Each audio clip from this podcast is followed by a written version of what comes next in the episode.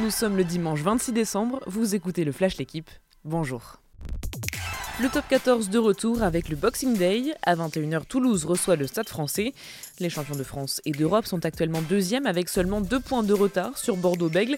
Ils ont réussi leur début en Coupe d'Europe et pourtant, il y a un petit goût d'inachevé. Car le jeu toulousain n'est plus aussi flamboyant que lors des années précédentes. Depuis le début de la saison, ils s'en sortent souvent par des exploits individuels. Alors contre Paris, Toulouse veut retrouver son élan offensif.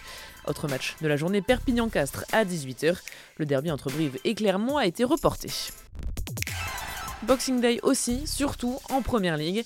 Trois rencontres n'auront pas lieu, là encore à cause du Covid, mais les autres ont été maintenues pour cette période phare de la saison en Angleterre. Le leader, Manchester City, affronte Leicester à 16h. Au programme également Norwich, Arsenal, Tottenham, Crystal Palace et Aston Villa, Chelsea.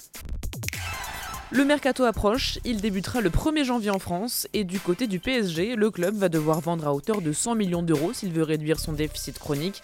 Sinon, son actionnaire QSI devra remettre la main à la poche l'été prochain pour combler la dette. Plusieurs candidats au départ, Rafinha, Sergio Rico, Drexler, Kerrer et Kurzawa. Rafinha devrait être prêté à la Real Sociedad, mais d'autres comme Drexler et Kurzawa ne veulent pas partir. Il y a aussi l'épineux Icardi.